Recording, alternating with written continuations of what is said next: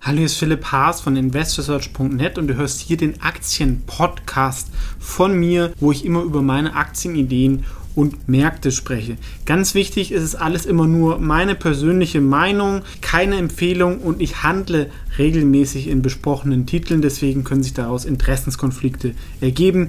Einfach nur ganz kurz und jetzt viel Spaß in dem folgenden Podcast. Hallo, hier ist Philipp Haas von Investor TV und in diesem Video geht es um Baidu. Ja, Baidu wird immer so als das Google von China bezeichnet. Stimmt auch, dass es auch dort die größte Suchmaschine ist. Und auch vom Produkt, wir sehen das hier, ist relativ ähnlich. Und sie haben auch in ähnliche Sachen investiert als zusätzliche Wetten. Dazu zählt zum Beispiel ein Kartenservice, ähm, autonomes Fahren, ähm, Smart Speaker etc. Und gehen halt auch in die Mobile-Welt. Es ist ein bisschen anders, dass sie nicht so dominant sind wie Google in der westlichen Welt. Also es gibt in China durchaus mehr Konkurrenz.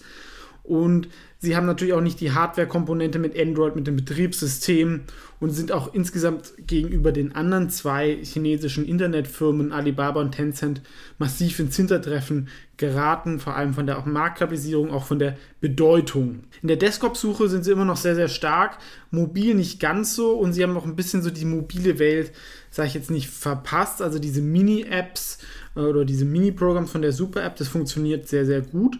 Ähm, allerdings ist es halt Suche per nicht mehr so der Wachstumsmarkt, was auch ein schlechtes Vorzeichen ein bisschen für Google ist, wobei halt Google halt mit YouTube eine sehr, sehr starke Plattform hat. Und ähm, insgesamt waren halt auch die Margen in den letzten Jahren sinkend. Das hat einerseits damit zu tun, dass es viel Konkurrenz gab und natürlich auch im, gerade im Werbemarkt. Andererseits auch damit, dass man halt den Cashflow von der ähm, profitablen Suche in solche Zukunftsprojekte investiert hat. Und in eins davon, das kostet richtig viel Geld, ist auch separat an der Börse. Das wäre so das Netflix von China. Das sehen wir hier, Equi.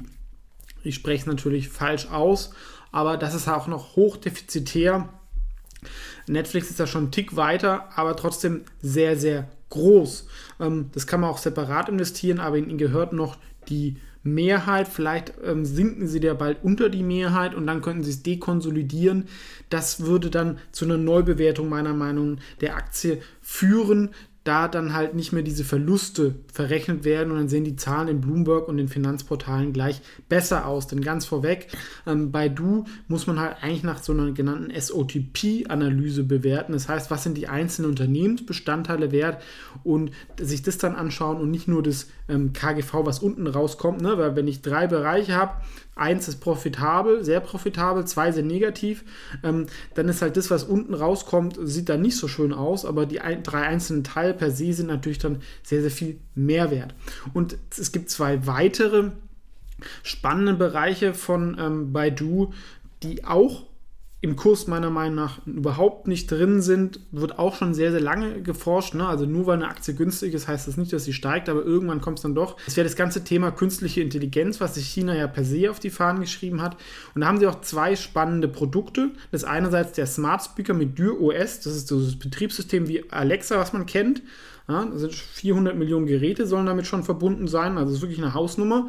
Und das andere heißt Apollo. Das ist eine offene Plattform für autonomes Fahren. Da haben sie einerseits Partnerschaften mit verschiedenen Automobilherstellern, andererseits stellen sie auch selber so einen Minibus her, sehen wir hier unten, der schon Level 4 äh, fahren soll und sie nennen das äh, W2X Tech. Ja, also das sind wirklich zwei sehr, sehr spannende Themen und auch Netflix per se sehr interessant.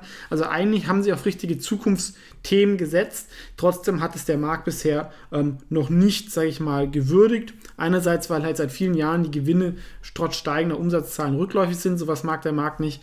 Und kommen wir auch noch dazu, ähm, die Kultur oder der CEO ist auch nicht so beliebt. Plus der Markt für Desktop-Suche, wo sie halt am stärksten sind, ist halt einfach nicht mehr so am Wachsen. Und ich habe hier verschiedene Quellen gefunden, aber bei der mobilen Suche, da gibt es auch eine Quelle, wo sie deutlich stärker sind, aber haben sie anscheinend nur 40% Marktanteil. Das ist halt deutlich weniger als die 70%. Und wir sehen, insgesamt ist der Markt dort deutlich offener. Ist nicht so wie im Westen. Es gibt da äh, doch vier relevante Suchmaschinen im, bei Mobile Search. Es wäre noch Sogu, was auch eine sehr interessante Aktie ist, die auch auf meiner Aktienideenliste ist. Habe ich auch mal ein Video zu gemacht. Sieht man hier. Dann gibt es Haozu und Shenma, die ähm, auch noch zu verschiedenen Firmen ge gehören. Allerdings, man sieht, sie haben schon immer eine relevante Größe und, also angesprochen, natürlich Tencent und Alibaba ähm, mischen natürlich auch noch mit, ne? weil bei Baidu gilt es auch, die haben nicht nur Suche, sondern auch ganz viele andere Produkte. Es gibt ein Cloud-Segment, ähm, es gibt Apps, es gibt zum Beispiel ein Wikipedia von Baidu. Also, die haben da sehr, sehr viele Angebote gibt es noch ein bisschen die Gefahr, dass Google nach China kommt, was ich aber als beherrschbar sehen würde, gerade im aktuellen Umfeld. Und wenn die Chinesen haben sich auch daran gewöhnt mit den bestehenden Lösungen, warum soll ich dann ähm, Google nutzen? Und wenn, nutzen es vielleicht eher über VPN, nutzen es eh schon irgendwie auf Englisch, also die Leute, die Englisch können. Und das wäre dann eher, eher die Zielgruppe, so die gebildeten Leute von der Küstenstädte, die mehr meistens Englisch können.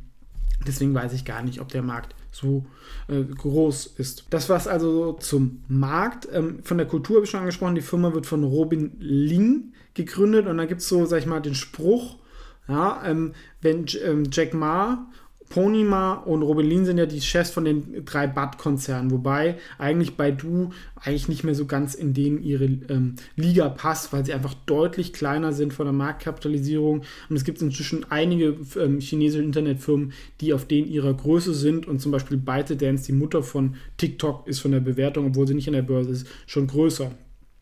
Ähm, da heißt es, wenn ähm, Jack Ma irgendwie vom Bus überfahren wird, dann fällt die Aktie. Bei Ponima passiert gar nichts und bei Robin Lin dann würde die Aktie steigen. Ja? Und er ist einfach sehr akademisch, hat viel Geld auch, ähm, sag ich mal, in ineffiziente Sachen investiert oder man weiß halt einfach nicht, was rauskommt.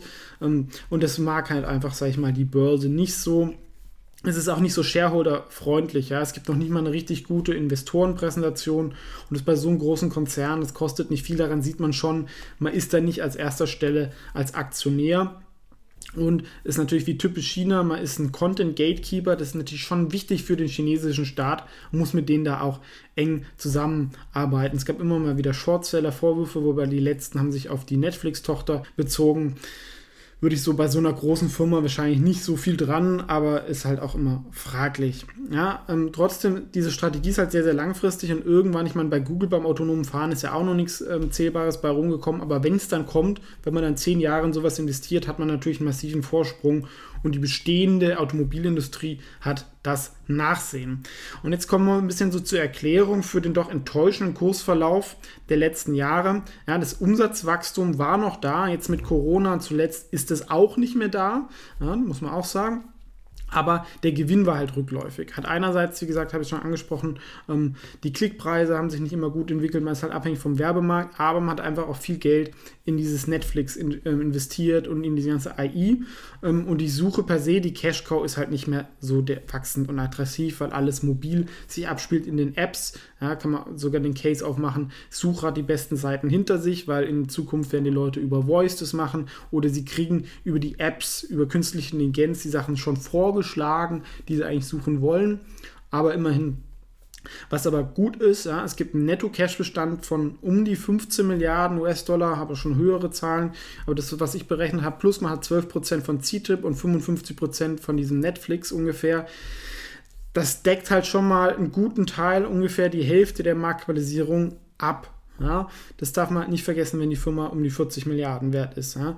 Und ja, wenn wir uns den Chart anschauen, es gibt halt doch eine starke Unterstützung, so um die 100 Dollar ähm, wie gesagt, da ist einfach, Netto-Cash ist da, sie könnten dann Aktienrückkäufe machen und ist einfach dann fundamental, ähm, sag ich mal, günstig bewertet, meiner Meinung nach, aber es kann natürlich auch lange so sein. Ne? Also wenn man, das ist schon krass für einen Internetkonzern, 2011 war es halt viel, viel zu teuer, aber wenn man sie da gekauft hätte, hätte man ähm, kein Geld verdient, was natürlich schon sehr, sehr schwach ist für so einen doch wachsenden Markt. Allerdings ist das natürlich die Vergangenheit und die Zukunft kann anders aussehen und zum Beispiel auch so die Gefahr, ein Zweitlisting in Hongkong kann man auch positiv sehen, denn chinesische Aktien sind in der USA nicht beliebt. Wenn es dann in Hongkong zum Beispiel leichter von Chinesen gekauft werden kann, sorgt es dort für steigende Kurse, was dann auch positiv wieder den Kurs von den chinesischen ADRs beeinflussen sollte und vielleicht wird dann auch irgendwann die Hauptbörse Hongkong und dann haben Shortseller eh nicht mehr so viel zu sagen bei so einer Aktie. Also so von rein, sag ich mal, ähm, vom Chart ist das Risiko, sieht nach unten begrenzt aus und auch von der fundamentalen Bewertung, ich habe schon angesprochen, wenn man das alles rausrechnet und dann nur den Gewinn von dem Kernsuche von Baidu oder das Kerngeschäft, was sie nennen, außer dem Netflix von China. Ähm, dann kommt man eigentlich auf ein KGV, was einstellig ist, was natürlich, auch wenn es nicht mehr so stark wächst, für eine Suchmaschine schon sehr, sehr günstig ist. Und man bekommt dieses ganze Thema künstliche Intelligenz, Autonomous Driving, Smart Speaker etc. dazu und hat auch noch die Option, dass China vernetzt sich da irgendwann durchsetzt. Ähm, deswegen das faire KGV ist nur bedingt anwendbar, also der Wert ist eigentlich deutlich höher. Ähm, ich habe ja schon mal ein Video vor vielen Jahren zu Baidu gemacht. Inzwischen ist die Be ähm, Bewertung deutlich schlechter. Wir kommen nur noch nach 8,2, weil das Wachstum einfach nicht mehr so da ist komme für ein faires KGV von 22. Ähm, aktuell ist der Kurs so um die 100 Euro. Ich habe jetzt mal die Gewinnerwartung von 2021 genommen. Da wäre das KGV bei 17. Jetzt könnte man aber halt sagen, eigentlich ist es einstellig, wenn ich das halt halbiere wegen den Beteiligungen. Ähm, aber auch selbst wenn ich das nicht mache, habe ich noch ein Kurspotenzial nach dem fairen KGV. Ähm, auch 35 Milliarden Euro Marktkapitalisierung ähm, in Euro wenn wir das halbieren, dann kriegt die ähm, führende Suchmaschine in China für ähm, unter 20 Milliarden.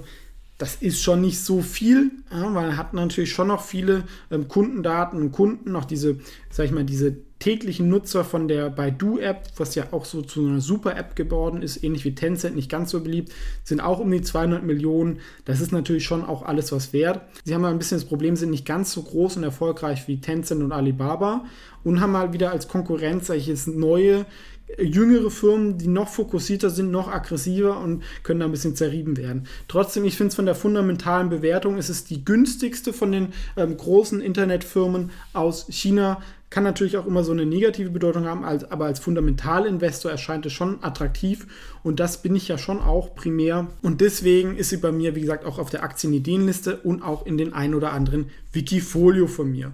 Das war es also kurz und knapp meine Meinung zur Baidu-Aktie, dem Google von China. Was ist eure Meinung dazu? Gerne posten. Ähm, ich wollte es nur erklären, warum ich dort investiert bin. Kann sich ja auf Sicht von den nächsten ein bis vier Jahren, vor allem wenn sich das ein bisschen entspannt oder es vielleicht sogar durch das Zweitlisting oder durch die Dekonsolidierung von ähm, Equi oder halt ist das AI-Thema halt wirklich nochmal massiv kommt, auch umsatzseitig. Also ich sehe da einfach so viele positive Überraschungsszenarien und auch viel Negatives eingepreist. Ansonsten vielen Dank fürs Zuschauen und bis zum nächsten Video. Und wenn dir es gefallen hat, natürlich gerne liken und abonnieren.